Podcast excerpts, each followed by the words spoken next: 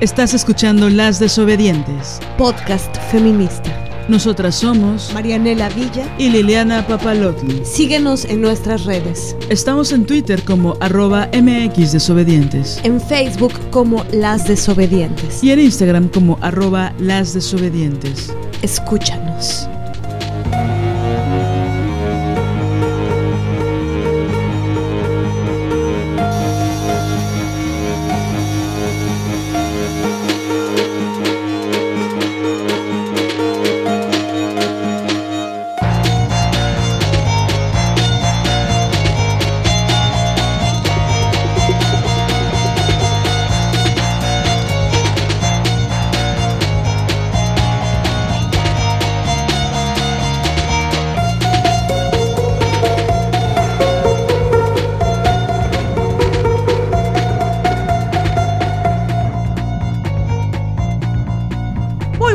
Buenos días, tardes, noches, madrugadas. Y estamos en un episodio más de Las Desobedientes.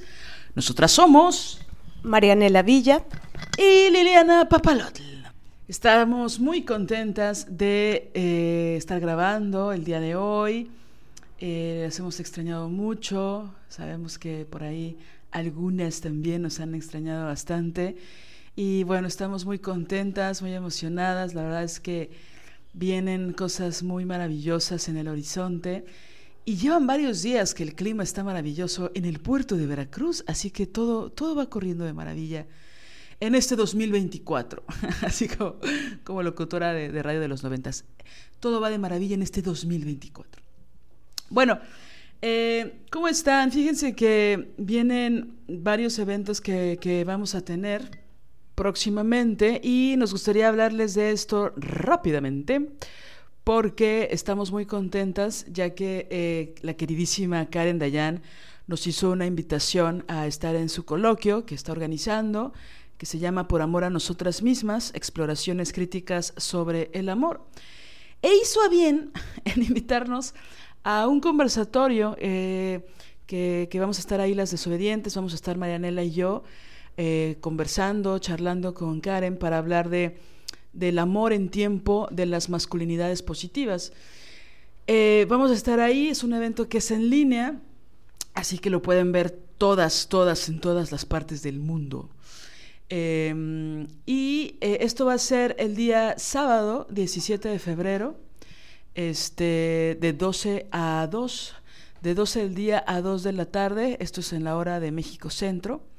Entonces, bueno, ahí nada más basta que que, bueno, busquen en redes a, a la psicóloga Karen Dayan, o bien pueden, eh, para cualquier información o para registrarse, eh, a través de WhatsApp con el número 55 51 93 03 99. Esto ya es con la LADA de la Ciudad de México. 55 51 93 03 99. Ahí, bueno, insisto, no pueden hacer su registro, pedir informes, eh, checar los costos, etcétera, ¿no? En realidad es un coloquio que va de 10.30 de la mañana a 7 de la noche. Van a estar otras compañeras como Raquel Ramírez, que es comunicóloga feminista, también por supuesto va a estar Carmen Dayan, pero también va a estar Paola Flores, que es educadora popular feminista e investigadora social, y va a estar Aline Malagón, socióloga y bailarina. Entonces, bueno, pueden eh, entrar a todas las, a todos los, las conversas, a todos los conversatorios con todas las compañeras y además pueden estar en el de las desobedientes. Entonces, las invitamos a, charlar, a, hablar acerca del amor, ¿no? Eh, sobre todo en estos tiempos que hay tantos temas, que hay tanta tergiversación, que hay tanta, pues sí, ¿no? Toda la, la influencia de las redes y de las modas y de, híjole, cómo crea tendencia el TikTok, por ejemplo, ¿no? De lo que está bien o lo que no está mal en muchísimos temas, pero en específico en relación al amor, pues hay muchas cosas que hay que, que, hay que comentar. Y bueno, eh, con respecto a las masculinidades positivas, pues es un término que se ha ocupado últimamente mucho en las instituciones, ¿no? Está como avalado por las instituciones y pues bueno, esto no deja de ser una simulación y nosotras queremos profundizar en eso. Entonces, bueno, no se lo pierdan, sábado 17 de febrero a las 12 del día vamos a estar ahí muy contentas, muy peinadas, muy todo, con toda la disponibilidad y con los trastes en la tarja. bueno, eh, por otro lado, todavía quedan ya poquitos, pero todavía quedan eh, boletos para el evento que vamos a tener en marzo. Como ustedes saben, y las que todavía no están enteradas, es el segundo aniversario de Tierra Violeta. Tierra Violeta es una colectiva feminista que se encuentra en León, Guanajuato, y la queridísima Daniela Cato nos invitó a ser parte de esta fiesta maravillosa, divertidísima, con música en vivo, con las desobedientes, aprovechando que es el segundo aniversario. Entonces, el fiestononón va a ser el sábado 9 de marzo, es cupo limitado. Eh, tiene un costo la entrada de 300 pesos, incluye una rifa, incluye la comida, incluye la bebida no alcohólica. Y como les decía, vamos a estar nosotras en un conversatorio, van a poder hacernos preguntas, respuestas, nosotros les haremos preguntas, vamos a jugar Scrabble, vamos a hacer, vamos a hacer de todo. La idea es que sea una fiesta, va a ser una cosa muy divertida, nos emociona bastante esta invitación de Tierra Violeta y pues como les decía ya quedan muy poquitos boletos. Entonces es importante también hacer eh, el registro eh, llamar para informes, para saber dónde está exactamente. Insisto, está en León, Guanajuato, pero bueno, para mayores detalles, escribe el WhatsApp 477-273-8100. 477-273-8100. Ahí también está la alada. En ambos casos, la alada que di es de México. en el caso del conversatorio y del coloquio con Karen, pues bueno, si están fuera de, México porque es virtual, eh, tendrían que poner el 52, ¿no? De México. Pero bueno, en este caso, eh, para Tierra Violeta está, pues bueno, la Lada que es de, de Guanajuato, ¿no?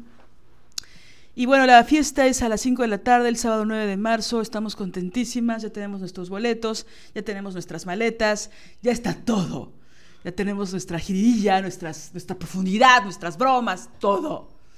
Entonces, es la, ya fuera de broma, estamos muy, muy contentas. Y fíjense que hay muchas eh, amigas que van a ir, que no viven en León, Guanajuato, lo cual me ha sorprendido muchísimo. Por ahí están en San Luis Potosí, la queridísima Carla, que va a ir desde San Luis Potosí y está armando toda la tropa para que vayan. Pero van amigas de la Ciudad de México, de Tijuana, de Aguascalientes, del Estado de México, entonces, no lo podemos creer.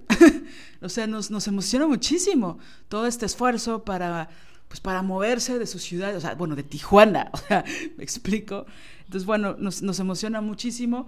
Nosotras iremos desde el puerto de Veracruz al queridísimo León, Guanajuato, que nos emociona bastante. Y a ver cómo nos recibe la, la calor, más, más que nada. Y bueno, nosotros vamos a estar desde antes en León, así que eh, lo que quiero decirles es que para el 8 de marzo, para la marcha, vamos a estar ahí marchando, gritando, exigiendo, pidiendo cosas, pintando. Entonces, bueno, por ahí si están eh, en León, Guanajuato o cerca y tienen planeado ir a la marcha, pues nos gustaría muchísimo encontrarnos, ¿no? Y gritar juntas, que es lo más maravilloso que existe. Entonces, bueno, muy contentas con la fiesta, el fiestononón del 9 de marzo de Tierra Violeta. Entonces, pues allá nos vemos, chavas. Quedan pocos boletos, ya no lo pienses, ya deja a tu novio, dile chao, me voy a León a ver a las desobedientes. Nadie me puede detener. Y ahí nos, nos contamos cosas, ¿va? Bueno, y por otro lado está, eh, pues la escuela de desobedientes sigue, continúa. Ya estamos eh, pues en la avanzada con dos grupos de la rabia que inicié hace un ratito, hace unos 15 días. Estoy muy contenta con los grupos. La verdad es que pues siempre hay una, una, un movimiento de creación, de disidencia entre las mujeres, de, de muchísima confesión, como, como dice la, o como decía la maravillosa María Zambrano. Y la verdad es que estoy muy emocionada, muy contenta. Es un taller que se va alimentando con, con las voces y con la escritura de ustedes. Entonces, bueno, ese, ese taller ya inició. Sin embargo, quiero decirles, darles la premisa en este episodio eh, de que ya viene la Rabia 2, ya viene la segunda edición, la segunda parte de este taller Entonces, bueno, el único prerequisito será, a diferencia de, escribir desde la rabia 1, por así decirlo, aquí sí el único prerequisito será pues haber tomado la rabia 1, ¿no? Entonces, bueno, esta invitación es para todas las mujeres que ya tomaron este taller de escribir desde la rabia. Viene la segunda parte con muchas más referentes de mujeres rabiosas. Estoy haciendo un giro ahí interesante que, bueno, tendrán que conocer las que se inscriban, ¿verdad? este, vienen otros temas, vienen pues otra forma de profundidad, de investigación. Y bueno, la verdad es que estoy muy, muy emocionada de esta segunda parte. La verdad es que nunca cuando inicié este proceso, gracias a, en gran, gran parte a Marianela Villa, que la tengo aquí enfrente, cuando inicié este proceso con, con todo su amor y su apoyo, pues no pensé que el alcance iba a ser hasta hacer una segunda parte de este taller. Entonces le he metido como mucha chamba, mucho trabajo, estoy muy contenta y pues ya viene y ya tenemos las fechas. Vamos a iniciar los sábados a partir del 23 de marzo al 27 de abril, así que tienen tiempo para organizarse, para hacer sus agendas. Entonces va a ser los sábados del 23 de marzo al 27 de abril. Va a ser de 5 de la tarde a 8 de la noche, en el horario de México Centro. Entonces, pues ahí las espero. Saben que todos los detalles, preguntas, eh, estoy dando dos becas, estoy dando dos medias becas. Entonces, si a alguien le interesa y ya tomó escribir desde la rabia, pues bueno, por favor escriban escríbanme y les, les contestaré a la brevedad. Entonces, pues bueno, me emociona muchísimo y bueno, si todavía no eres parte de escribir desde la rabia, si todavía no eres una rabiante, pues bueno, vendrá ya eh, próximamente otra edición de la primera parte de este taller. Pero bueno, este, este llamado en específico es para todas las mujeres maravillosas, chingonas, escritoras que ya tomaron escribir desde la rabia 1. Y eh, algo que viene mucho más pronto es nuestro taller de las mujeres, la libertad y el deseo, con la D entre paréntesis, como lo ha creado Mariana Villa. Y esto va a ser los viernes, van a ser seis viernes a partir del 23 de febrero, viernes 23 de febrero hasta el 5 de abril. Son seis sesiones, eh, el día 8 de marzo pues no tendremos taller, sería el único día que no habrá. Sin embargo, bueno, se extiende hasta el 5 de abril y va a ser de 10 de la mañana a 1 de la tarde, de 10 a 13 horas, también en horario de México Centro. Y pues las esperamos. Eh, la verdad es que es un taller que le hicimos algunas adecuaciones, eh, a diferencia de lo que hicimos el año pasado. Es un taller que se estrenó el año pasado y le hemos hecho algunos cambios y pensamos que quedó muy chipocludo. ¿Sí se dice así? iba a decir chipoticocludo, pero así no se dice, se dice chipocludo. Porque chilanga style, compañeras. Bueno, eh, entonces, bueno, las mujeres, la libertad y el deseo es un taller que nos divierte mucho, nos, nos, nos lleva a, a, una dimensión muy, muy bella, muy amorosa y por supuesto muy profunda. Entonces las invitamos 23 de febrero al 5 de abril, todos los viernes, de 10 de la mañana a 1 de la tarde. Por ahí ya estarán viendo la, las postales y la difusión en nuestras redes sociales, por si ahorita no están ahí con, con, la con el trapo, con, con, la, con, la, con el sartén, con la comida y no pueden anotarlo ahorita, pero bueno, van a seguir las postales en nuestras redes sociales. Y para todas aquellas que están esperando el seminario de las Ofelias, prácticas autonómicas creativas, por Mariana la Villa, ya viene una nueva edición los sábados, sábados a partir del 2 de marzo al 25 de mayo. Son 12 sesiones, son 12 semanas porque pues es un seminario de largo aliento. Será todos los sábados a partir del 2 de marzo, de 11 de la mañana a 2 de la tarde. Entonces, bueno, hay mucho, mucho, mucho en, las escuela, en la escuela de las desobedientes para es para el taller de la rabia es escribir desde la rabia, para el taller de las mujeres, la libertad y el deseo es en lasdesobedientescolectiva.gmail.com y para las Ofelias el correo es seminario. Entonces, bueno, cualquier duda, comentario, inscripción, informes, detalles, contenidos de los talleres, por favor escríbanos para el costo, etcétera. Las esperamos con muchísima emoción, con muchísimas ganas y con todo, todo lo que se necesite. Y bueno, hoy vamos a, hacer una continuación eh, bastante libre de lo que fue el episodio anterior, eh, porque bueno, hay muchas cosas que queremos mencionarles, algunas, mm, algunos cuestionamientos que queremos hacer con respecto a cómo las mujeres cerramos los años, cómo iniciamos el año y sobre todo porque es algo que se reproduce a lo largo del año, no es algo que se queda como encriptado ahí, ¿no? No sé, este, en diciembre y luego un poquito de enero y ya somos otras mujeres distintas y tal, ¿no? Sino en realidad es algo que se reproduce y que queremos ir cuestionando, ¿no? A lo largo de este episodio hay algunas cosas que nos parecen muy problemáticas, de las cuales realmente se habla poco y que queremos pues poner el tema sobre la mesa, ¿no?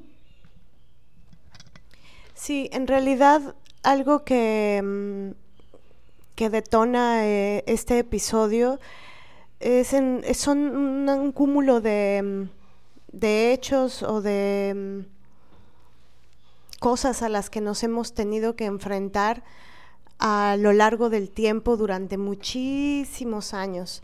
Eh, enfrentarnos a un nuevo año, ¿no? Eh, qué significa, qué ha significado para nosotras a lo largo del tiempo. Y pensamos que al menos eh, hablamos desde nosotras, pero pensamos que esta es la situación de muchísimas mujeres.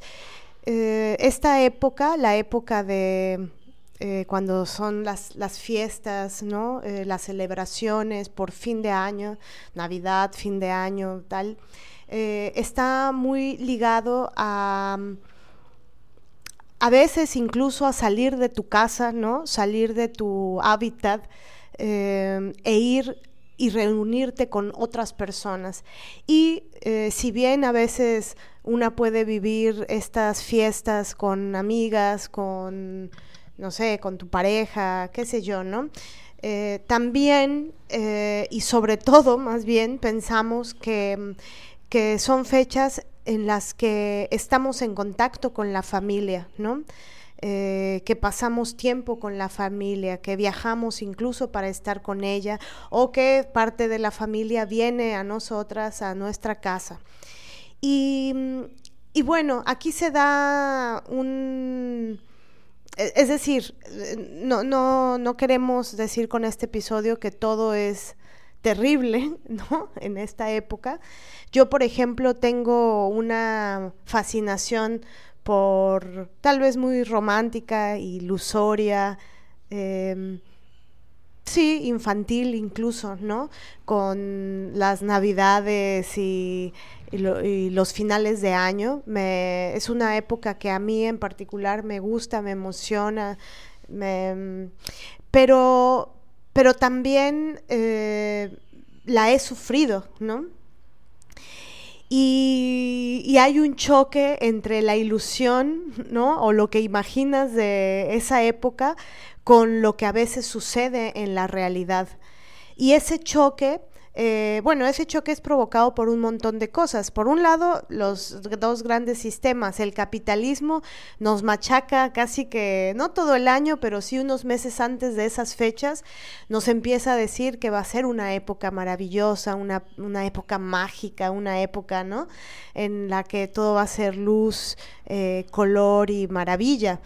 Y mm, y bueno, tanto el capitalismo como el patriarcado se encargan de que, de que esas fechas eh, puedan ser durísimas para la vida de las mujeres, ¿no?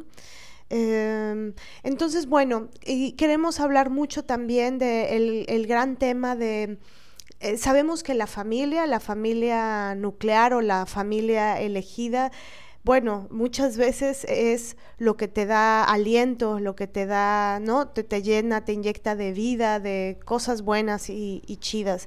Pero también es cierto y pensamos que es necesario hablar de la familia como una institución eh, que a veces está muy, muy jodida, ¿no? Y que nos lastima y nos va provocando lesiones eh, y que aparte tenemos tan normalizado. Hay cosas que, que seríamos incapaces de permitirle a alguien con la que no tenemos mucha relación, pero en cambio, eh, si es de la familia, pasamos y pasamos y pasamos un montón de cosas por alto, ¿no?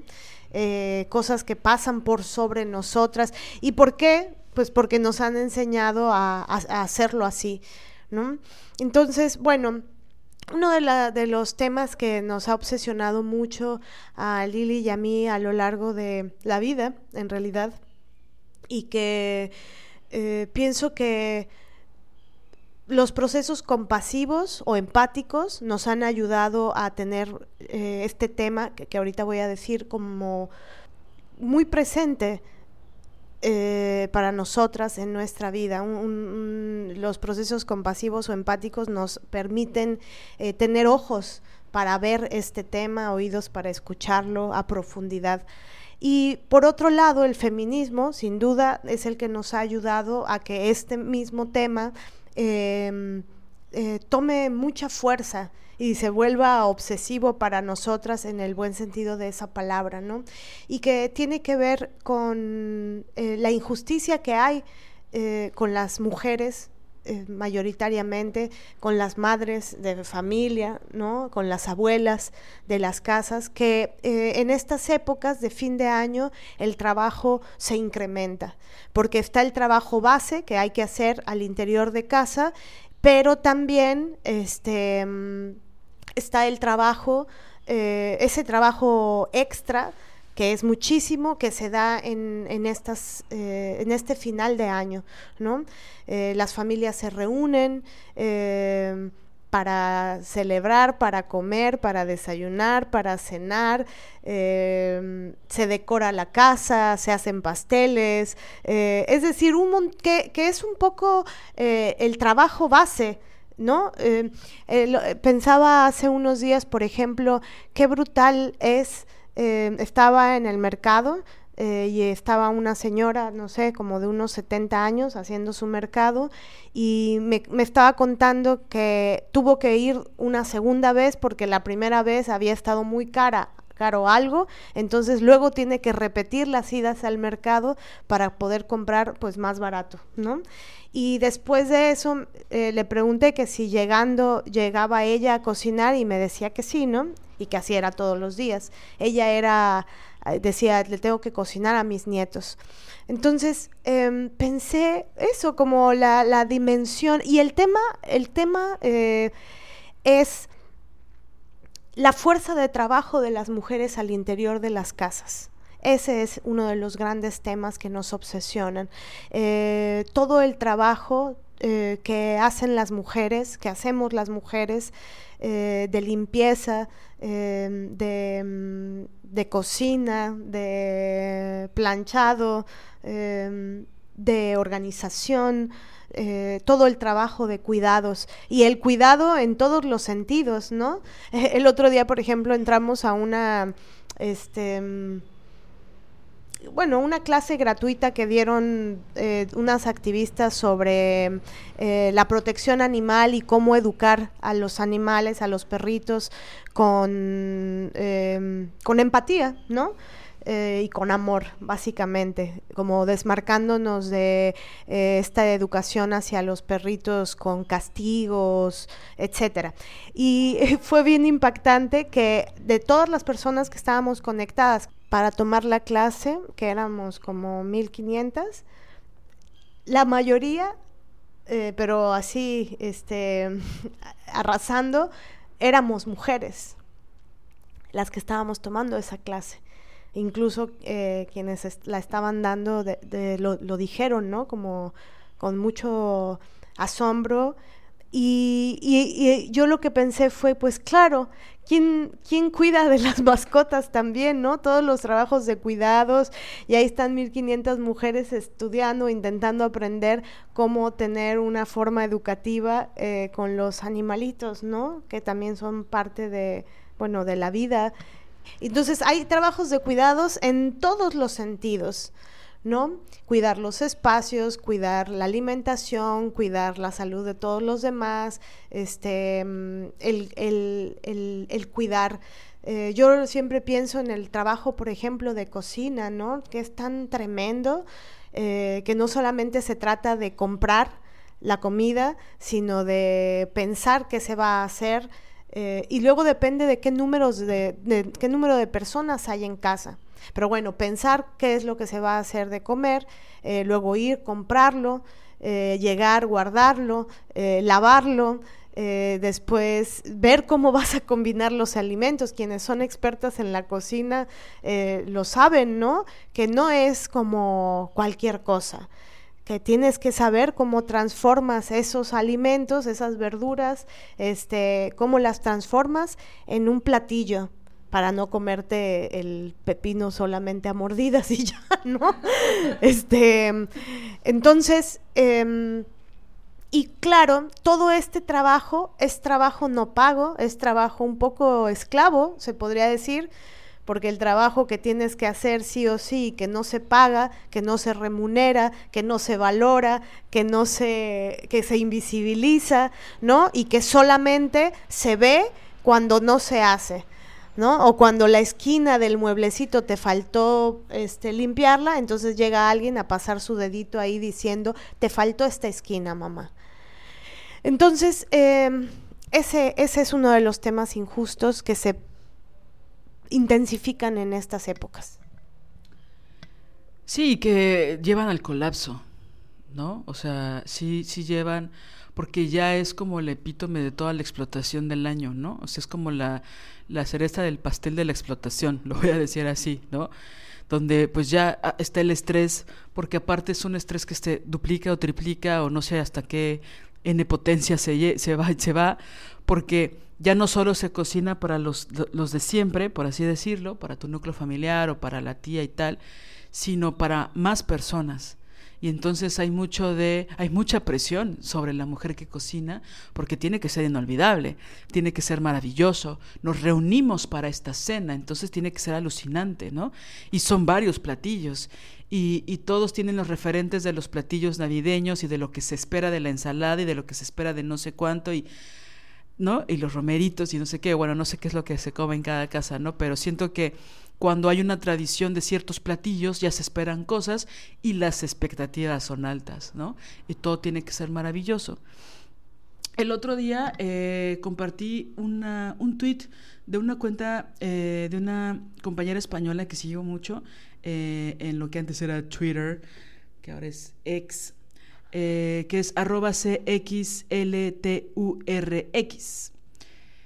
Y bueno, eh, puso un texto que me gustó mucho y lo publiqué en, mi Facebook y hubo varias compartidas, que tiene que ver con esto que nos decía Marianela, ¿no? Que dice, digo, abro cita, el mito de la mujer mantenida, mujer mantenida entre este, comillas, es creer que una mujer dedicada a ser ama de casa, limpiar, cocinar, planchar, comprar o lavar, es sostenida por el trabajo de su marido, y no ella la que hace posible que el hombre viva en unas condiciones óptimas para existir y por tanto producir. Termino cita, ¿no? Hace tiempo, eh, hace unas semanas, estaba, eh, estaba muy ocupada haciendo scroll en, en mi celular y estaba en YouTube. Y entonces aparecen estos shorts, ¿no? Que son como estos videos que duran pues muy poquito tiempo, ¿no? Y eh, desgraciadamente vi un, un, un, tipo que ni sé quién es, y aunque supiera su nombre no le daría promoción, que tiene como un podcast. Y entonces son estos podcasts que también graban video y tenía como a tres o cuatro invitadas, todas mujeres. Y aparentemente estaban discutiendo de algo supuestamente feminista. Aparentemente, la verdad es que no lo sé porque el short fue pues evidentemente pequeño y no quise meterme al contexto porque solo lo que escuché me pareció horroroso, brutal y asqueroso y putrefacto. El tipo, eh, con toda su grandilocuencia y su machismo, este, decía que estaban en un estudio de grabación. Entonces le dice a una de ellas, ¿ves todo lo que está aquí en este estudio? ves todo lo que existe aquí, las paredes, los micrófonos, ves los puentes que hay en esta ciudad, ves los edificios, ves todo lo que te rodea. ha sido construido por hombres. Aparte todo estaba en inglés y entonces hacen como esta cosa de los buenos hombres, ¿no? hacen como esta, hay como una frase muy este, hecha del idioma inglés que tiene que ver con los buenos hombres, ¿no? Con los buenos y honrados hombres, ¿no? Entonces un bueno y honrado hombre construyó todo y muchos, ¿no? Y casi, casi, el tipo era megaclasista, pero casi, casi haciendo una alegoría a la clase trabajadora de hombres, ¿no? Que construyeron todo esto y diseñaron esto y los ingenieros y todo esto ha sido mantenido, creado, producido por hombres. Entonces él decía, ¿tú crees que ustedes pueden vivir sin hombres? Y yo pensaba justo en esto, ¿no? Que no solo lo ha dicho esta compañera en su Twitter, sino que se ha escrito, se ha teorizado al respecto, de cómo, bueno, en primer lugar es mentira. Muchas cosas, y sobre todo en el siglo XXI, están creadas, también diseñadas por mujeres. El mantenimiento también lo hacen las mujeres.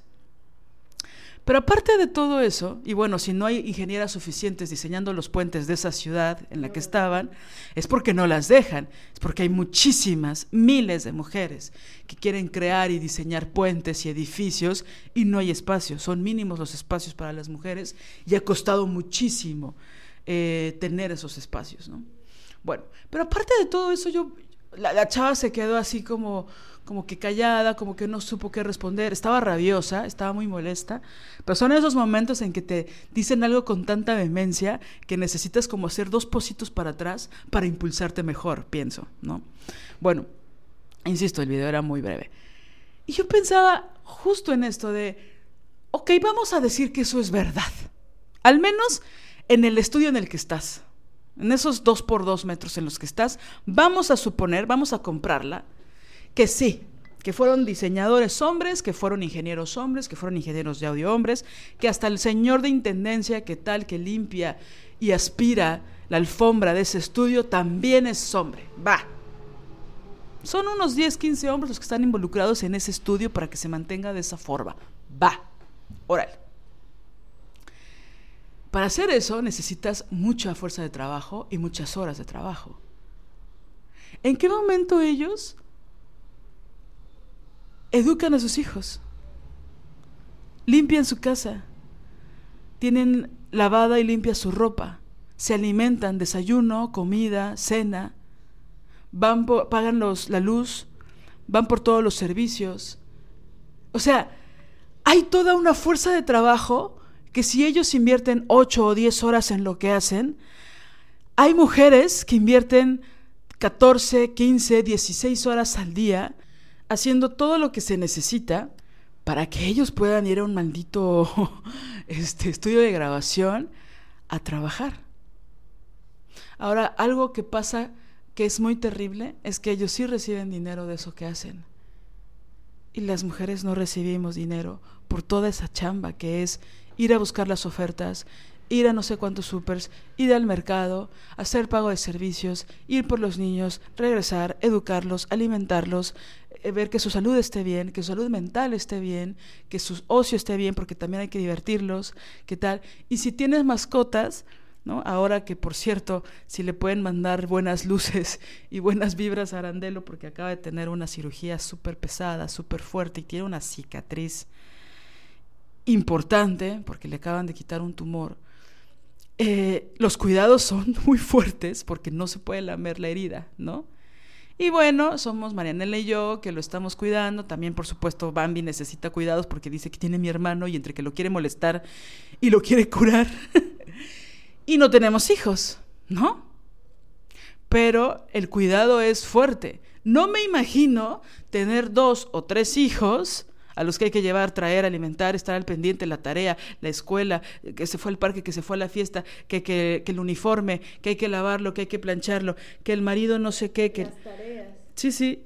Este, no, las tareas, la papelería, la maqueta, eh, tienes que llevar, el otro día me decía una amiga, tenía que comprar toda la el papel lustre para todo el grupo porque soy la no sé qué del grupo y entonces tuve que llevar las, diamantinas y las tachuelas y no sé qué y entonces fui a la Davo pero fui a la Lumen pero no sé qué y aparte tenía que facturar todo porque era dinero de la escuela o sea ella haciendo todo eso más sus dos trabajos que tiene más no sé qué llega a la casa no han comido pues ni modo tuve que pedir algo de, de, de app y entonces cenamos y tal y se acuerda de que la maestra les había pedido que tenían que llevar al otro día una sudadera blanca.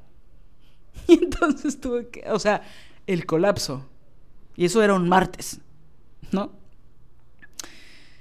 Más otras cosas, ¿no? Entonces, todo eso, todas esas tareas, no se pagan. Y hay una sobreexplotación. Y entonces Fíjate que a, propósito de un sueño que acabo de tener, que literal lo tuve anoche, soñé con una tía que hace... es muy raro que haya soñado con ella, hace muchos años que ni siquiera pensaba en ella porque está alejada de la familia por una serie de acciones que hizo. Y, pero bueno, estuvo muy presente en mi niñez, ¿no? Y en mi adolescencia. En mi adolescencia yo hice como un, una separación, ¿no? Como que dije, estoy un poquito harta de sus comentarios misóginos, entonces hasta aquí, ¿no? A pesar de eso, fue una mujer que, que estuvo muy presente en mi infancia, ¿no? Y que tal. Entonces soñé con ella y cuando desperté dije, ouch, ¿no? Como que qué fuerte que esté tan lejos, ¿no? Que, que la familia pues ya no está cerca de ella, digo, a consecuencia de cosas no muy agradables que ella hizo, ¿no? Este, pero me dio como cierta nostalgia, pues, ¿no? Es lo que quiero decir. Y bueno, a lo que voy es que ella en específico era una tía atípica dentro de la lógica familiar de la Navidad y el Año Nuevo. No para bien, porque mi, mi mamá tiene, tenía cinco hermanas, una ya falleció, y todas se encargaban pues de la chinga, ¿no? O sea, Navidad y Año Nuevo, cada quien llegaba, llevaba su platillo o dos, más postre, o sea, sí era como una cosa muy fuerte, ¿no? Y todas estaban al pie y por supuesto todo era riquísimo y la presentación era maravillosa y todo era exquisito, en serio, era una cosa, o sea, las navidades de, de mi niñez sí las recuerdo mucho en esa lógica de de mucho estrés, de mucha presión, pero que todo tenía que ser perfecto, el mantel perfecto, las, las copas perfectas, la, ¿no? La puesta de mesa era todo un ritual, ¿no? Etcétera. Y esta tía en específico no hacía absolutamente nada. Nada. Nada de, de llevar ningún platillo, nada de acomodar cosas, nada de... No, nada no hacía nada. Lo que sí hacía era que cuando estábamos comiendo, ella era muy crítica con la comida, ¿no? Ella era, este, como que era medio bromista a veces, pero a veces no, a veces era muy seria y criticaba la comida de sus hermanas y de mi abuela, ¿no? Con casi siempre absoluta impunidad, ¿no? Cuando ella tal vez, no sé, llevó los refrescos, ¿no? Si, si acaso, pues, ¿no? Y bueno, mi mamá como que la tomaba de referente a veces para decirme en privado, no puedes hacer eso, ¿no? O sea, esa actitud que ella tiene, que es muy molesta y que bueno, con el tiempo ya se hizo insoportable y no. Este, a lo que voy con esta anécdota es y que bueno, incluso a mí de niña me, me incomodaba, ¿no? De adulta más, por supuesto. Pero lo que voy con esto es hasta qué punto nosotras las mujeres, digo, el caso que les acabo de decir es súper extremo, ¿no? O sea, la tipa ni siquiera ponía la mesa, ¿no? Eso era como algo que hacíamos las niñas, ¿no? Este, en fin. Y los niños también medio hacían cosas. Bueno, ¿hasta qué punto haciendo un ejercicio de autocrítica también hacemos eso en el sentido de nos aprovechamos de esa explotación de otras mujeres. Es decir, yo sé que depende de las dinámicas familiares y no es lo mismo tener siete años, ¿no? Que tener 15, que tener 25. O sea, el nivel, incluso creo que cuando una tiene siete años quiere hacer todo, ¿no? Quieres ayudar en todo y no, no sé, creo que depende. Pero Haciendo un ejercicio de autocrítica, yo he visto en varias familias, por supuesto en primer lugar hablo de la mía, donde hay como una cosa de mucha protección a las jóvenes, ¿no? No voy a hablar de los hombres porque, bueno, ellos solo están ahí para cargar y para tomar alcohol. Así era en mi experiencia en mi familia, ¿no? Los tipos no movían un dedo, este, se, se pasaban del sillón a la mesa, como lo han dicho otras mujeres, ¿no? Se pasan del sillón a la mesa, no las, ellos están sentados todo el tiempo, ¿no? Pasan, voy a decir algo escatológico, pero pasan del sillón a la, de, de, la sala a la mesa del comedor, al excusado, al sillón, a la mesa, ¿no? O sea, hacen como esta cosa, ¿no?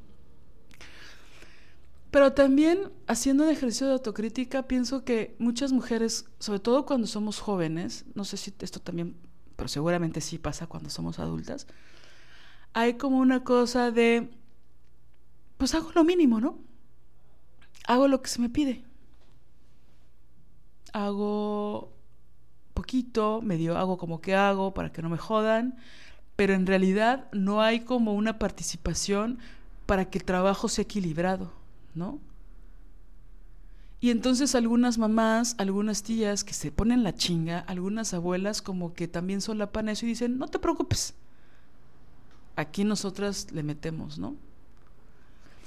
Y es bien rudo eso cuando te vuelves feminista y te das cuenta de eso. Porque una también se aprovecha de esa, lo voy a decir, es, es una palabra ruda, pero es para ponerlo en magnitud. Una también se aprovecha de esa explotación de esas mujeres, ¿no?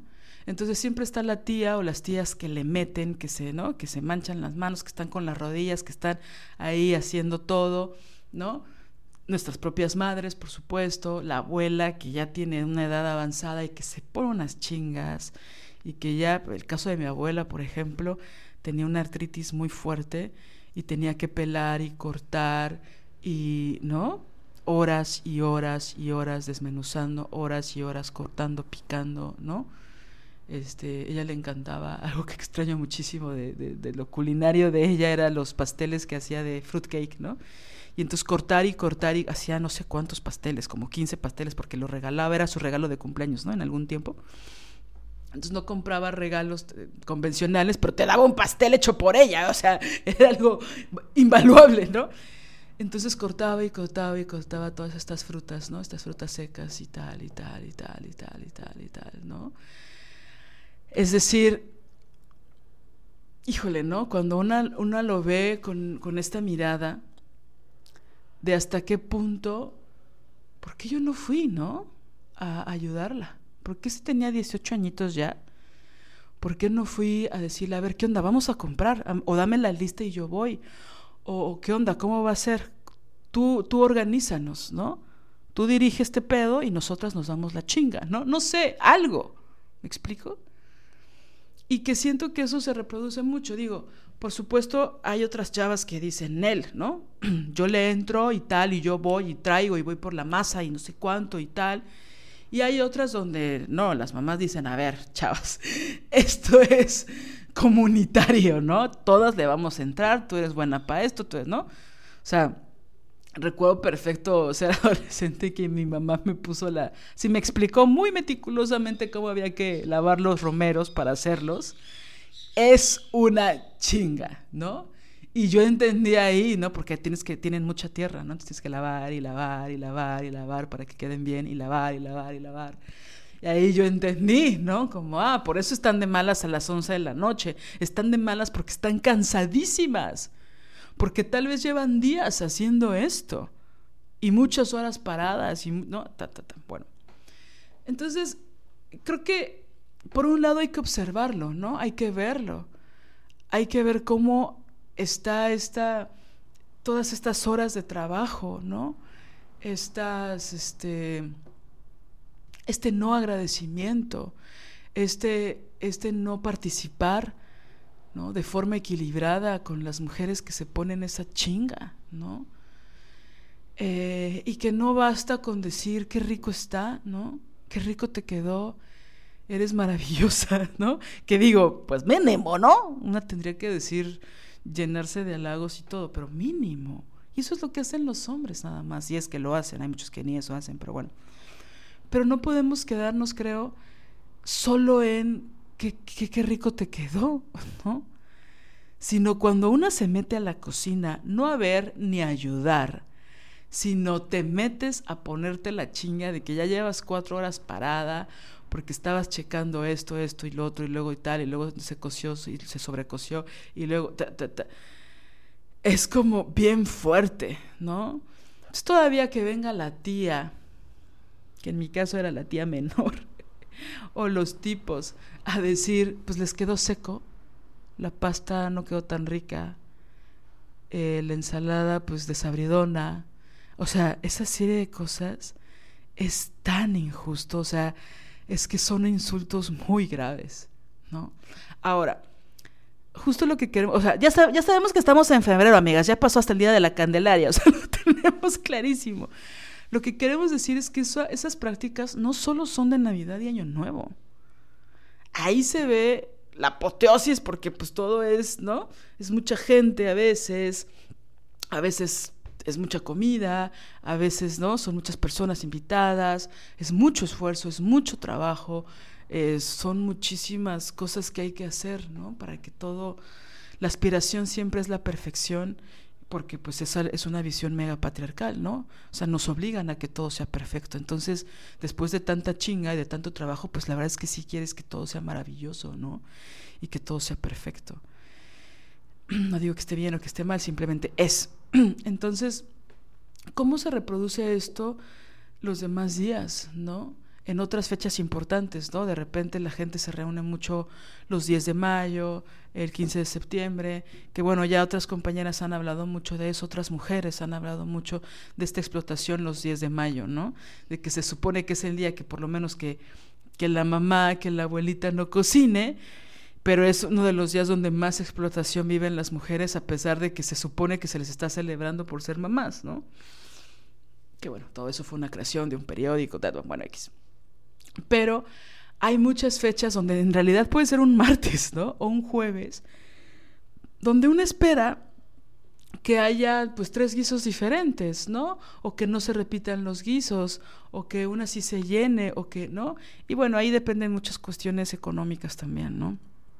Pero a lo que voy es que siempre está una exigencia muy brutal en contra de las mujeres que cocinan, que limpian, que lavan, que hacen las compras, que procuran los servicios, que cuidan a las mascotas, que cuidan a las niñas y a los niños, a los ancianos, a los bebés, a los enfermos. ¿no?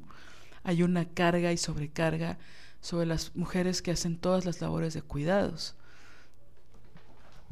Sí, yo pensaba que sería muy importante que lográramos que hubiera... Mm, claro, hay un lugar, como dice Uma Conti, ¿no? En donde es impagable.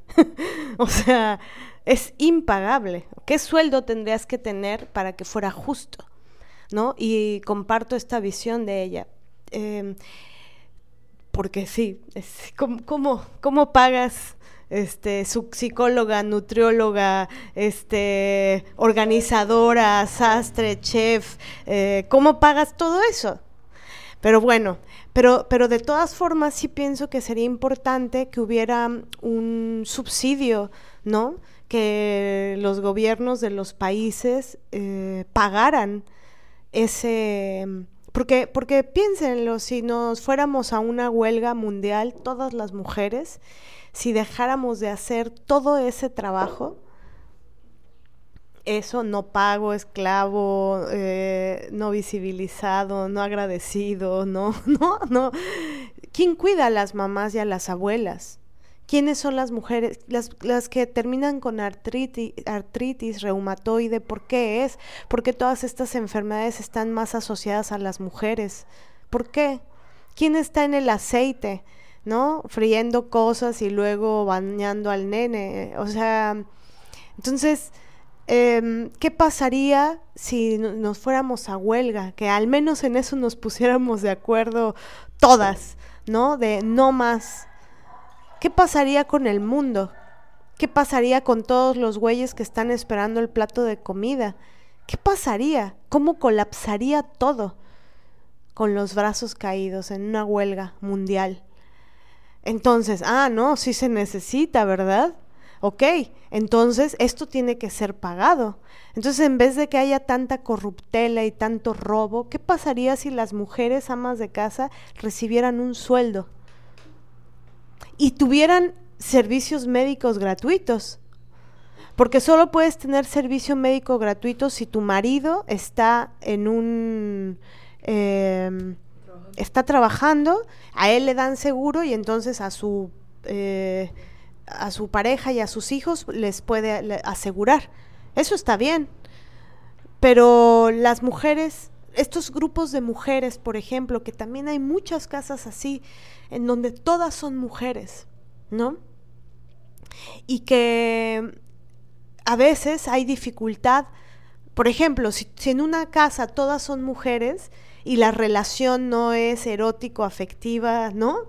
Si no hay un casamiento de por medio, al menos en este siglo, este, tú no puedes asegurar a tu mejor amiga con la que vives, aunque tú tengas seguro. Tú no puedes asegurar em, a... Creo que no puedes asegurar a tus hermanos, incluso en algunos seguros. ¿no? Son los padres los que pueden asegurar a, los, a las hijas, a los hijos, las madres. Entonces, no hay sueldo ni hay seguro médico, a menos que tengas a un marido que esté en un trabajo en donde haya prestaciones de ley, haya seguridad social, luego entonces te asegure. Entonces la desprotección es total. Y si el marido se muere, por ejemplo, ¿qué pasa? Sí, eso es muy grave porque cuando las mujeres llevan casadas mucho tiempo y han sido amas de casa y educadoras y cuidadoras y de repente se divorcian o se separan, ya no tienen seguro. Y entonces tú vas al IMSS y dices, hola, me quiero asegurar. Claro, ¿cuánto he trabajado? ¿no? Es algo que nos decía Chris en, un episodio, ¿no? Que, que también se vive aquí en México. Bueno, ¿cuándo has trabajado? No, pues no he trabajado, o sea, he trabajado en mi casa, pero ah, eso no es trabajo. No ha sido productiva para el Estado. Ok, ¿en qué trabajas ahorita? No, pues es que yo cuido a mis hijos. No, pues es que ese no es trabajo. ¿Por qué te quieres asegurar a ti y a tus hijos si tú no trabajas? No eres productiva para el Estado. Y entonces ahí qué haces? Y muchas veces cuando eres trabajador independiente y que no has tenido, has tenido un lapso sin trabajar, te dicen, ¿y pero qué hiciste? ¿No? Y regularmente las mujeres lo que hicimos fue pues embarazarnos, tener hijos, o sea, cuando haces, cuando tienes la posibilidad ¿no? de hacer una pausa en tu carrera porque pues estás educando a tus hijas y a tus hijos, ¿no?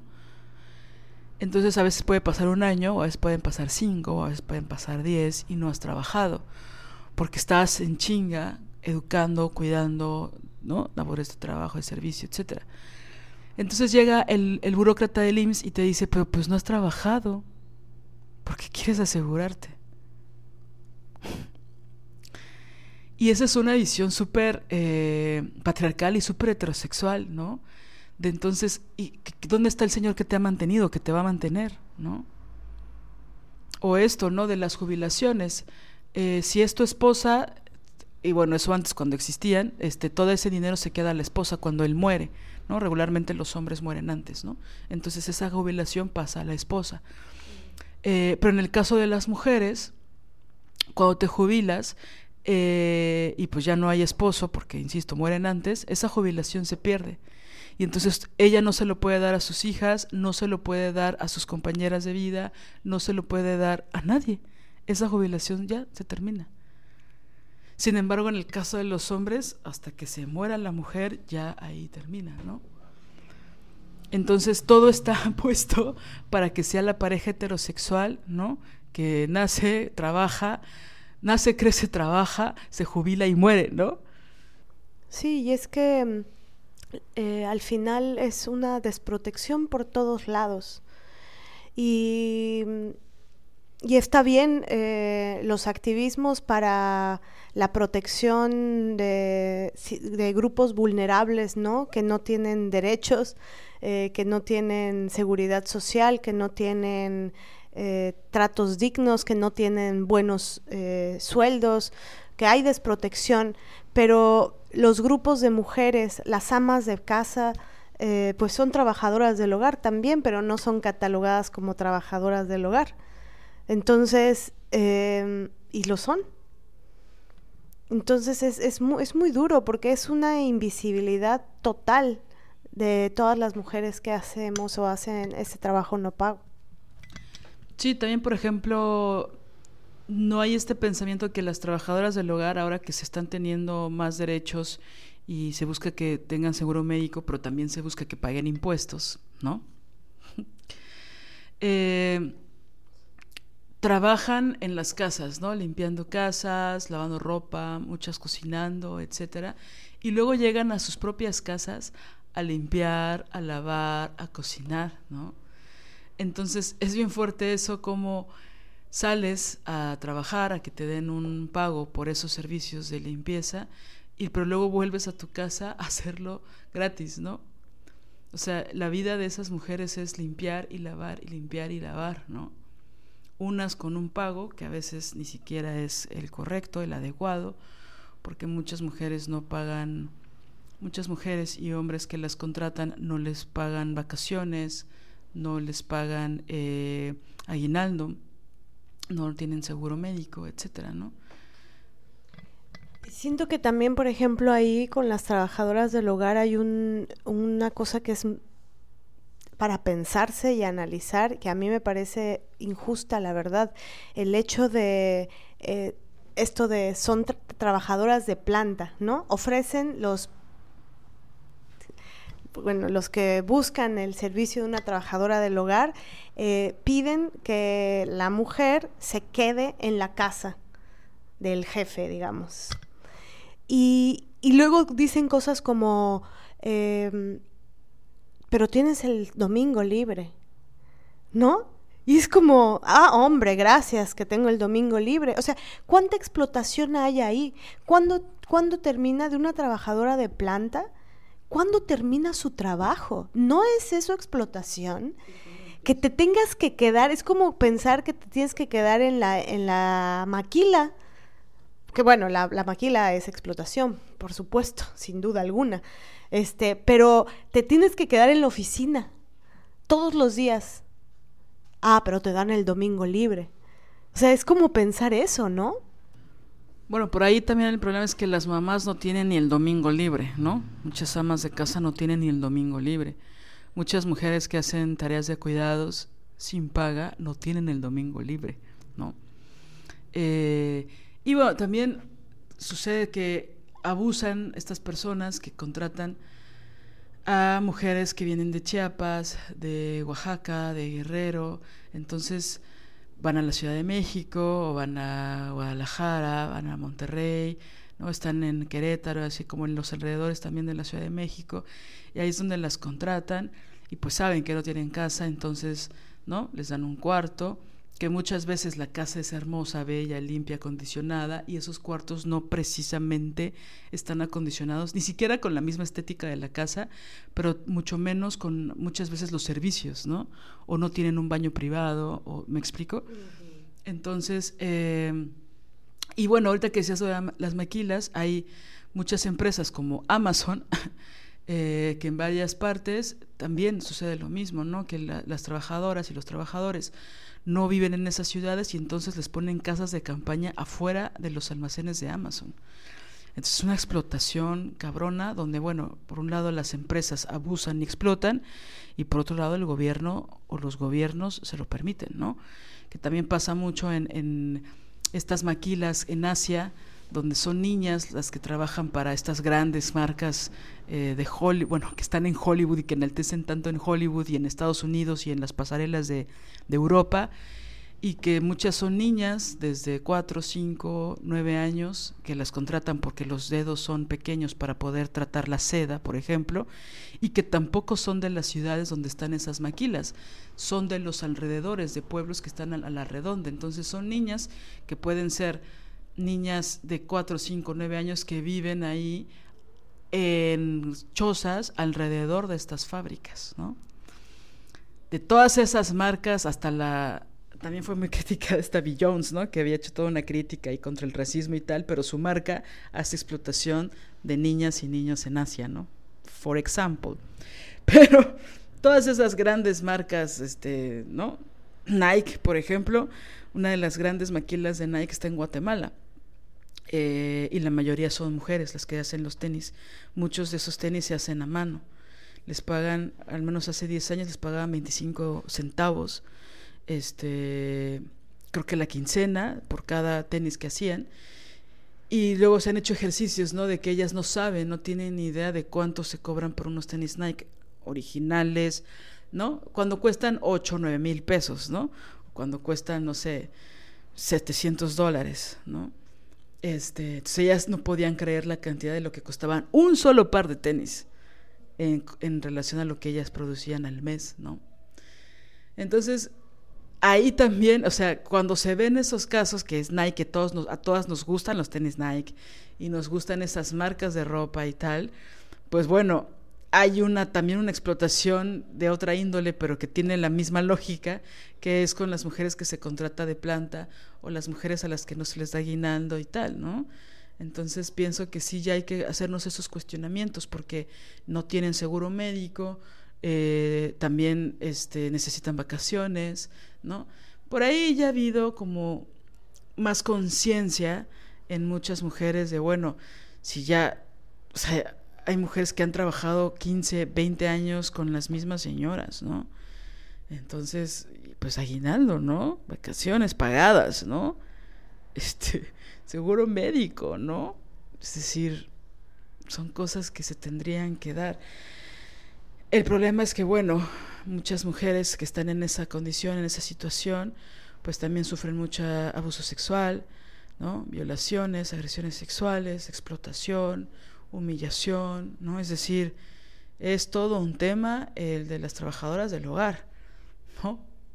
Entonces, obviamente muchas eh, personas, por supuesto mujeres y hombres, han tratado de detener esa legislación, porque hacen uso y abuso de mujeres en sus propias casas, ¿no? Y que a veces son dos o tres, ¿no? Entonces obviamente no quieren ser cuestionadas esas prácticas, ¿no? De explotación.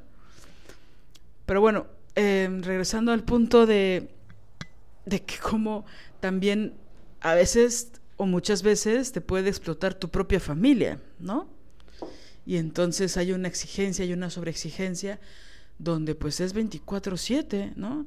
Me acuerdo de esta anécdota que, no sé si, creo que una vez la compartí en el podcast hace ya tiempo, eh, que leía, em, una chica en redes ponía que tenía recuerdos maravillosos de un departamento que tenían en la playa, no su familia, su papá, su mamá y sus hermanos, y que tenía ya recuerdos maravillosos de esos veranos en la playa, en ese departamento que tenían, y que pues bueno, los demás, el resto del año lo vivían en la ciudad, ¿no? y que siendo adulta, ella una vez le comentó a su mamá, ¿no? De, ¿Te acuerdas de todos estos recuerdos maravillosos que teníamos en ese departamentito que había en la playa y tal? Y que la mamá, pues no lo veía así, ¿no? Se puso seria su mamá y le dijo, pues yo pasaba de ser la sirvienta de la ciudad a ser la sirvienta de, la playa. O sea, yo no tengo recuerdos maravillosos. Mientras ustedes se iban a nadar, yo tenía que ir al súper, yo hacía las comidas, yo limpiaba, luego llegaban con la arena, tenía que barrer, trapear, este, ¿no? O sea, para mí no era nada maravilloso, ¿no? Y entonces esta chava reflexionaba acerca de eso, ¿no?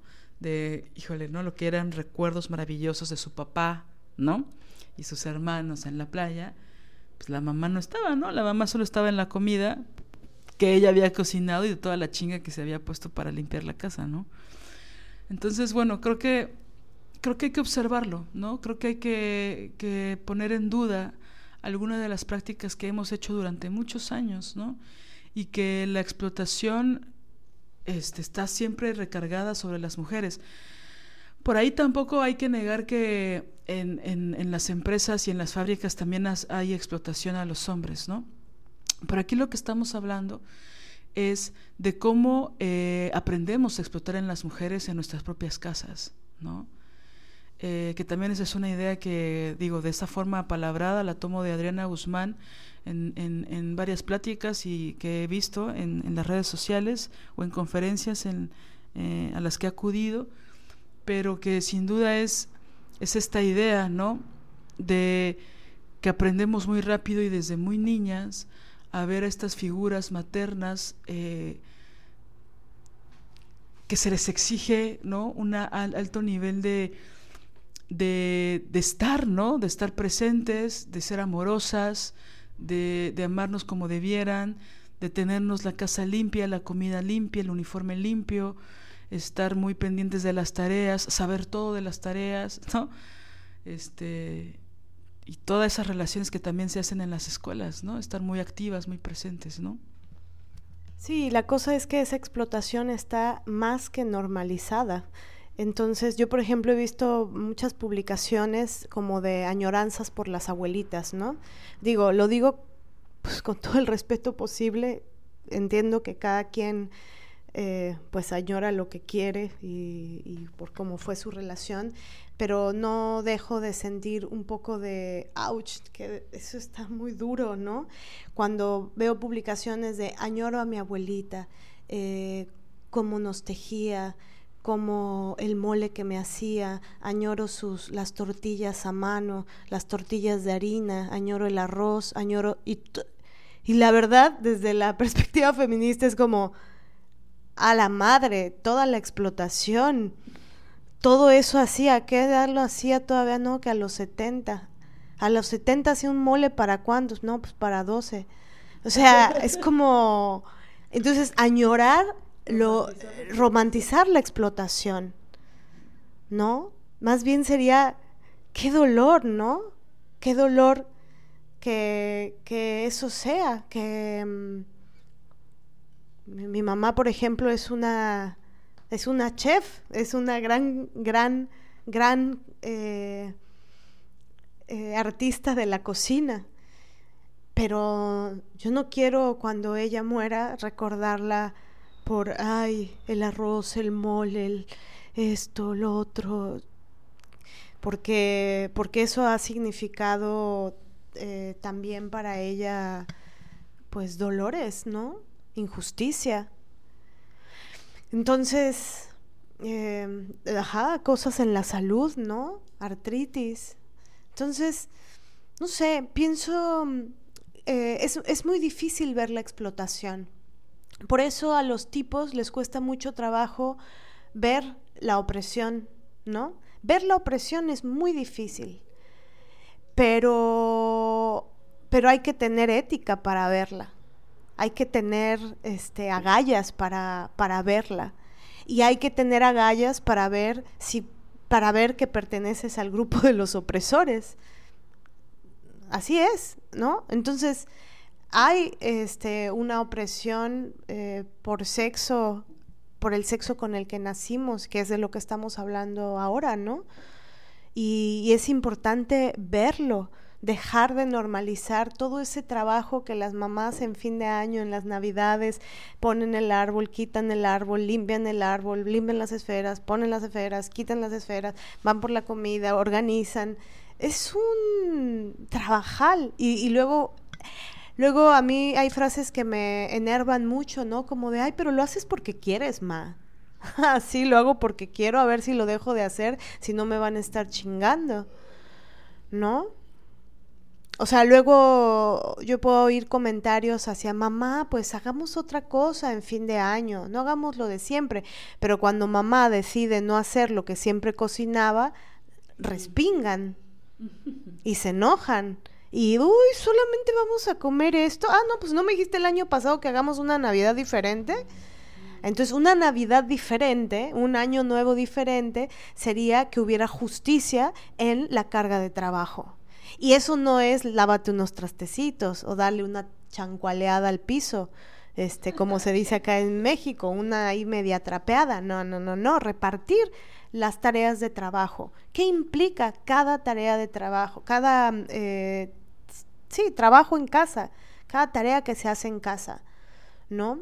Y hacerla bien y hacerla a profundidad, porque, por ejemplo, esto también es típico de los tipos. Este, bueno, yo lavo los trastes. Mano, los dejas apestando a huevo. Los rompes a cada rato, rayas las ollas. los azotas porque estás encabronado porque los estás lavando. Entonces llegan las abuelitas, ay, quítate, yo lo termino. Se apestan a huevo los, los trastes que lavaste.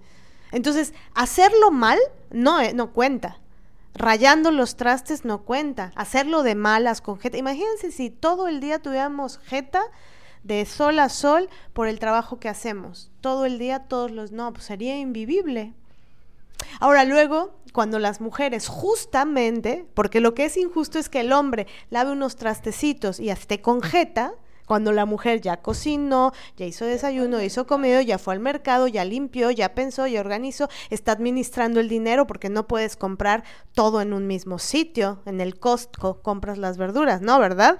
Vas aquí, vas allá, vas a cuya. O sea, ver dónde están las ofertas.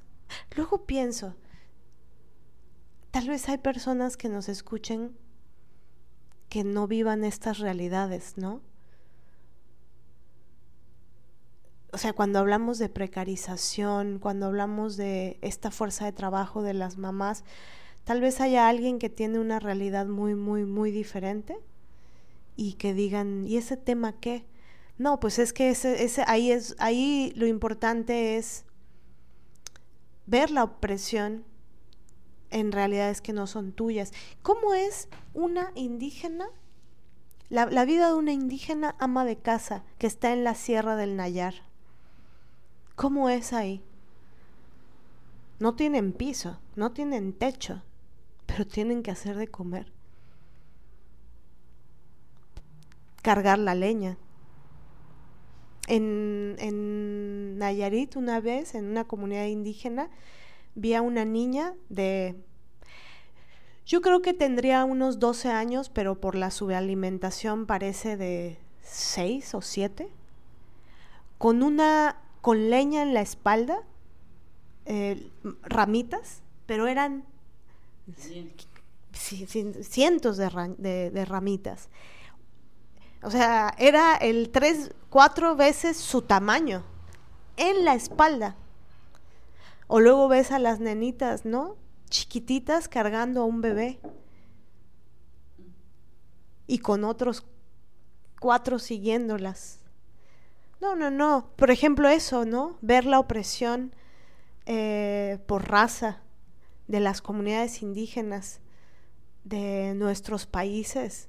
Eso es necesario, eso es ética, ¿no? Verlo, primero aprender a verlo, porque ni se ve, ni se ve. Es como, ah, pues hay alguien tirado ahí que no tiene casa, no tiene eh, comida, tiene frío. Entonces, Em, sí, tal vez hay, hay temas que pueden parecer como innecesarios porque no te tocan, porque no te duelen, porque no los has visto, ¿no? Porque tuviste una realidad tal vez más holgada, pero el dolor humano y el dolor de las mujeres, de las niñas, de los niños también, es importante verlo. Entonces, bueno, en esta época y, por supuesto ligado esto a la terrorífica institución de la familia. Eh, claro, a veces puede haber historias donde tu familia sea chida, buena onda, tal. Ok, todo bien con lo buena onda. Ya, para eso, yo siempre le digo a Lili, ¿por qué la vida no es como las comedias de Hollywood? Todo pasa, todo es tranquilo. No hay crisis existencial, no hay preguntas ontológicas, todo, todo, todos piden disculpas, cuando se equivocan, este, hay reflexión, hay comprensión, hay empatía, hasta de una tragedia todo ve el lado positivo, ¿no? Pero bueno, la vida no es así, es difícil, este, es un poco más complicado que una comedia este, de Hollywood, pero... Mm, ya se me fue la idea. ¿En qué estaba Lili? Bueno, la institución de la familia. Este, sí, a veces la cosa es idílica y ok, qué chido, pero también a veces no lo es y hay ¿Cuántas heridas cargamos con respecto a nuestra familia? ¿Cómo son las relaciones en nuestra familia? ¿Con tus hermanos? ¿Con tu hermana? ¿O alguna, alguno? ¿Con los tíos? Porque luego en estas fechas todo mundo se reúne y a veces están juntos, juntas, porque llegan de vacaciones, por ejemplo, ¿no? Por ejemplo, cuando alguien va de vacaciones a la casa de otro alguien, es todo un tema también. ¿Cómo, es, cómo se reparten ahí? ¿Hay una equidad, hay un reparto de, de, tareas o no las hay? Mi mamá, por ejemplo, me, me, contaba esto que decías, Lili, también, ¿no? Como vivíamos en el puerto de Veracruz, hay playa, la familia de mi papá se le hacía muy fácil, tiro por viaje, literal, este, llegar a casa de mi mamá. Y hacían cosas como se iban, eh, desayunaban en la casa, el desayuno lo hacía mi mamá, se iban a la playa, no invitaban a mi mamá, este, comían en, los en algún restaurante, en la playa, jijiji, jajaja, regresaban todos enlodados de arena a empuercar los baños, este, baños que tenía que limpiar mi mamá, eh, y luego venía eh, la, cena y ahí sí, pues ya no iban a cenar en un restaurante, ¿verdad? Entonces, pues ya tenían hambre y había que hacer cena. O sea, hasta que mi mamá dejó de, dijo, estoy harta, harta. Y porque no es, yo vengo de vacaciones y ven, con, ¿no? Te llevamos aquí, te no, es, voy a hacer uso y abuso de tu casa, de tu despensa, de tu fuerza de trabajo. Y claro, mi papá es chilebolita con, con su familia. ¿Qué es chilebolita? Pues como pata de perro. o, sea, pues chilebolita es andar ahí. Eh, divirtiéndote en el, desmaye, aquí y allá y acuya, sin poner fuerza de trabajo en las tareas domésticas, cuando tu familia es la que está de vacaciones en la casa de tu pareja, ¿no? Porque eso, mi papá no se quedaba a, ayudar a mi mamá a cocinar. mi mamá siempre dice ahí, ayudar, no, no me ayudas, no me estás ayudando te ayudo cuando alguien te pide un favor, oye, ayúdame a esto, ah, te hago el favor, te ayudo no me ayudas, cooperas en lo que es tu obligación, pero aún así eh, hay injusticia, ¿no? Entonces creo que eh, esta, esta institución de la familia, por ejemplo, que tiene normalizado que esas mamás tienen que recibir al parientaje, tienen también la obligación no solamente de atender a las hijas, los hijos, al marido, sino atender a toda su parentela y atenderla bien. Y, mm, luego las relaciones, ¿no? Eh, que yo a veces observo que hay como una gran tristeza en estos finales de años. Hay una, como que todo termina de explotar ahí. ¿Y cómo no va a explotar si hay explotación? ¿No? ¿Cómo no van a explotar las mamás? ¿Cómo no van a estar hartas? Y luego ni siquiera tienen derecho a estar muy enojadas. No tienen derecho a estar de malas. No tienen derecho a tener jeta porque es injusto. Y luego alguien les podría decir, bueno, pero nunca lo dijiste. No, sí lo dijo. Sí ocupó tiempo educativo o bueno, tiempo en decir, oigan las camas, oigan esto, oigan lo otro. Y es ahí donde se vuelve muy complicada la convivencia humana familiar, intrafamiliar, ¿no? Porque yo creo que mm, Ahí el pensamiento o lo que hay que cultivar es, hay que cultivar la ética de la no explotación, ¿no? No explotar a los otros, que la ética en sí misma tendría que ser eso, pero es no explotes a nadie. ¿Qué es explotar a, alguien que tú estés literal con las piernas subidas en la mesa, ¿no? Con los brazos en la cabeza, viendo un programa o dos o tres o cuatro, o toda la temporada de todas las series y que tu mamá esté barriendo, trapeando, cocinando y que luego le pongas jeta porque la comida no le salió tan bien. Entonces,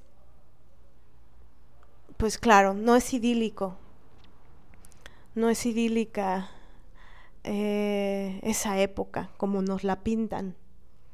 Y luego si a eso le sumamos eh, los problemas familiares no hablados, no resueltos, ¿no? Que no se, no se supo qué hacer, cómo hacer para em, sobrellevarlos, porque todo eso también sale en esas épocas.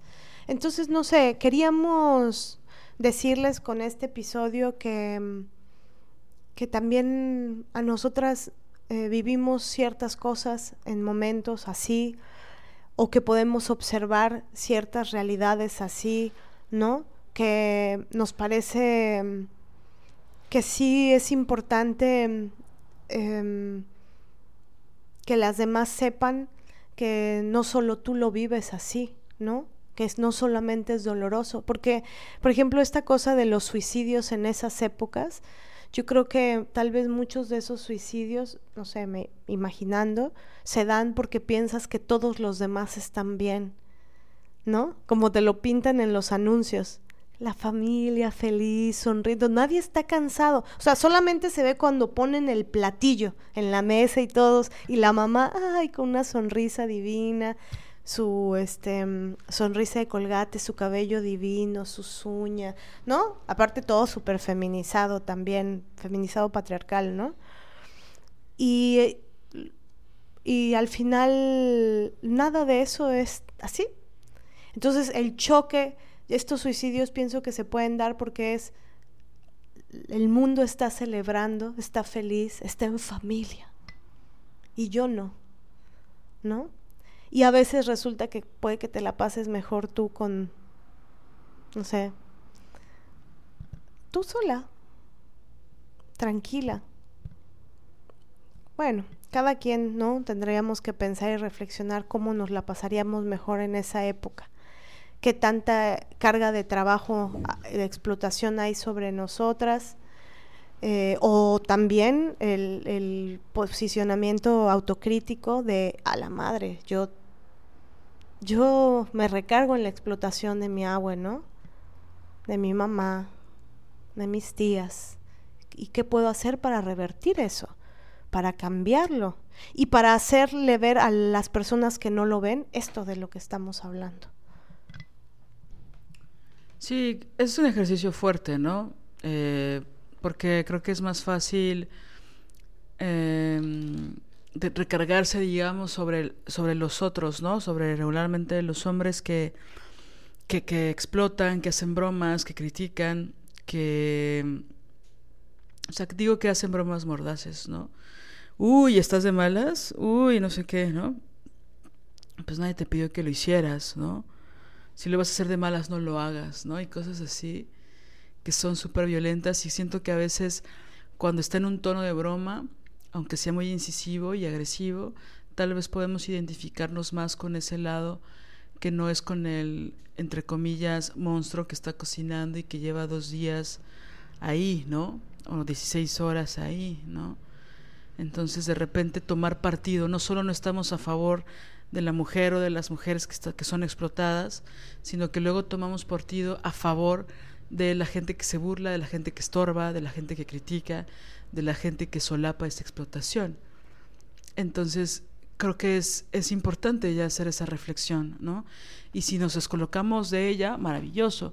Pero si no, tal vez empezar a pensar cómo podemos modificar eso, porque no es justo, no es ético, ¿no? Y porque eventualmente, pues una también crece y también va a ser explotada, ¿no? Si no pones esos límites ante ti misma, o si lo ves como una, un destino, ¿no?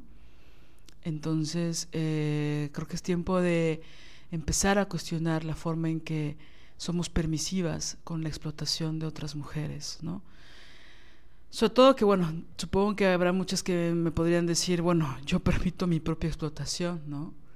Yo no sé cómo, no, no sé cómo descolocarme de, de este abuso, ¿no? Y bueno, pues pienso que hay que hacer conscientes varias cosas, ¿no? Y empezar a hacer estrategias, ¿no?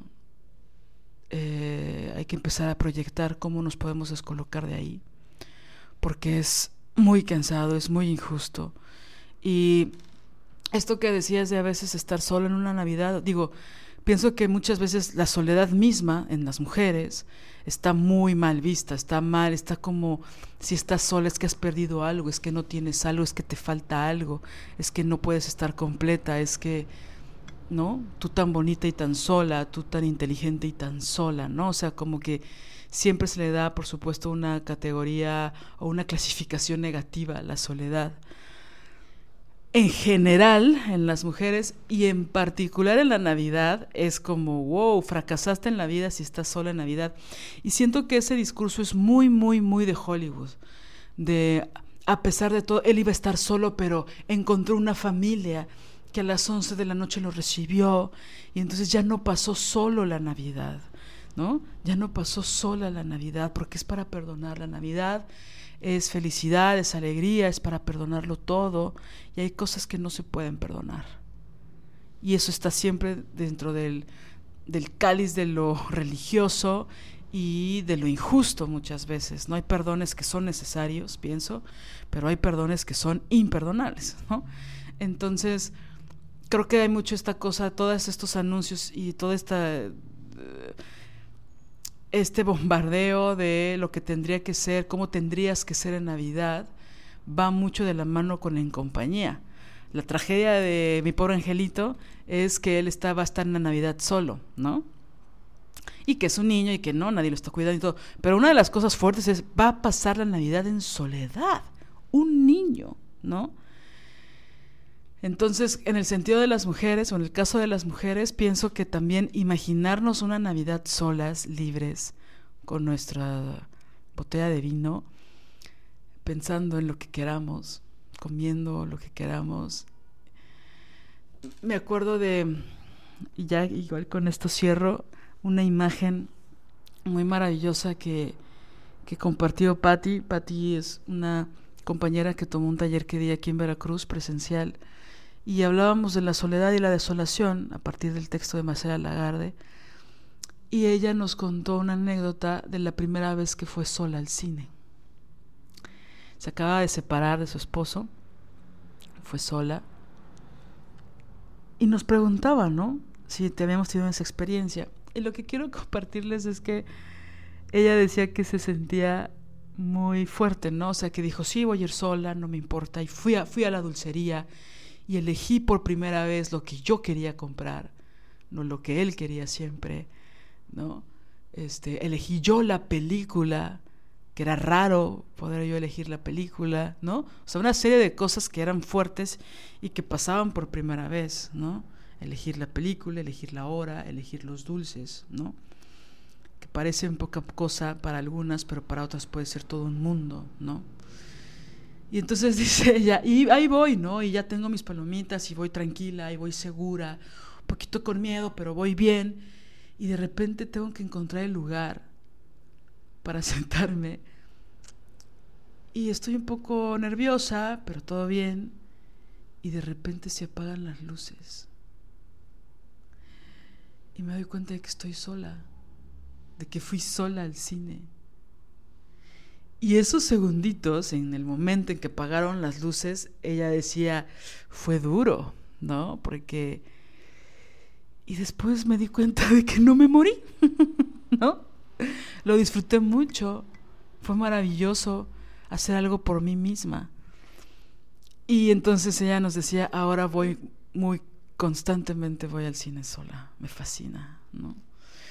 Entonces, pues les comparto esa anécdota de ella que me pareció bellísima, muy honesta, porque pienso que ya es una reconciliación que también podemos hacer con la soledad y en particular con esas fechas que a veces es eh, muy doloroso o muy molesto, muy incómodo compartir esas fechas con las mismas personas de siempre o con la familia o con tal y que a veces también es maravilloso estar ahí contigo misma en un espacio de libertad, digo, cuando se puede, ¿no? Cuando se puede tener un espacio a solas, ¿no? En fin, pues bueno, eso.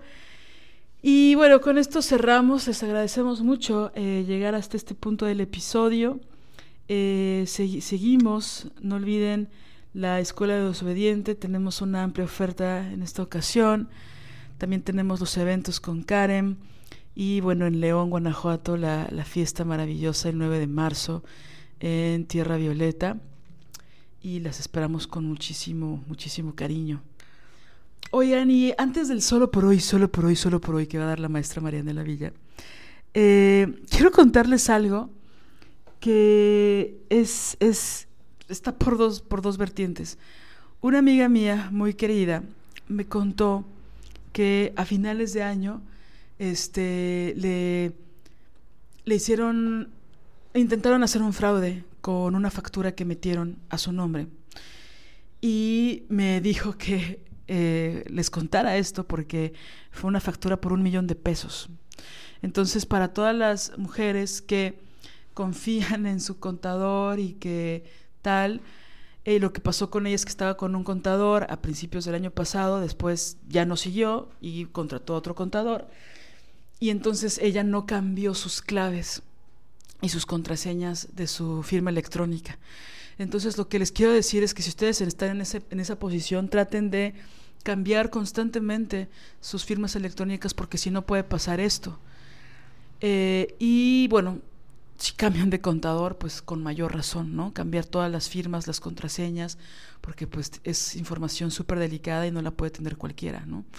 Eso por un lado. Y por otro lado, eh, siempre se habla muy mal de, de, todo el SAT y de, y de todas las oficinas y que son un asco y tal, pero quiero decir que gracias a dos personas este, a Esperanza y de él no me acuerdo el nombre, pero bueno, Esperanza y este cabrón que me hizo el favor, todo en el SAT fue maravilloso, tenía una urgencia en el SAT. Y siempre se habla mal de esa banda y siempre se habla mal de... No voy a hablar bien del SAT ni de Hacienda, no voy a hablar bien de ellos porque no hacen bien las cosas, no lo hacen como debieran, pienso. Pero bueno, hay personas que son muy valiosas también en esas oficinas y, hacen bien su trabajo y son súper eficientes. Y me, no me ayudaron, simplemente hicieron su trabajo bien y fue muy rápido y fue muy eficiente y a mí me urgía y entonces quiero decir eso también, que muchas veces también se hacen bien las cosas, ¿no? Y bueno, fue muy conmovedor, la verdad es que cuando Esperanza terminó, yo le dije, muchas gracias Esperanza, porque está ahí su nombre, ¿no? Así en la, en la ventanilla. Muchas gracias Esperanza, fuiste muy eficiente. Ella genuinamente se conmovió y, hizo un rostro muy bello y muy, porque pues nadie les dice eso, nadie les agradece cuando hacen bien su trabajo, ¿no? y una no debiera de agradecerles cuando hacen su trabajo, bla, bla, bla, pero yo sí quise hacerlo porque fue muy eficiente y le agradecí y amable y fue muy rápida y le agradecí. Y pienso que así como también hablamos pestes muchas veces de la gente que trabaja en las oficinas de gobierno, pues a veces también hay muchas personas que hacen bien su trabajo y lo hacen de forma maravillosa. Así que Esperanza, muchas gracias por todo lo que hiciste. Y gracias al señor de la puerta, que no sé quién es, al chavo ese, pero me ayudó también. Y le agradecí también y también se sorprendió de que le agradeciera. Ahora sí, maestra Villa, solo por hoy, solo por hoy, solo por today's. Pues haz un recuento de cómo fue tu final de año y piensa en qué no te gustaría que volviera a suceder y qué desearías que suceda para el próximo. Ojalá podamos construir y estar juntas para que eh, todo eso sea posible. Muchos besos y muchos abrazos a todas. Chao, nos vemos pronto, queridas. Chao, chao. Si deseas apoyar este proyecto, puedes hacerlo en nuestra cuenta bancaria Scotiabank, número de tarjeta 4421-7700-8007-6632, a nombre de Marianela González Villa, o bien en nuestra cuenta PayPal desobedientesguerrilla.gmail.com. Cualquier aportación es bienvenida. Música original de Alina Maldonado, diseño original de Ori Jane. Thank you.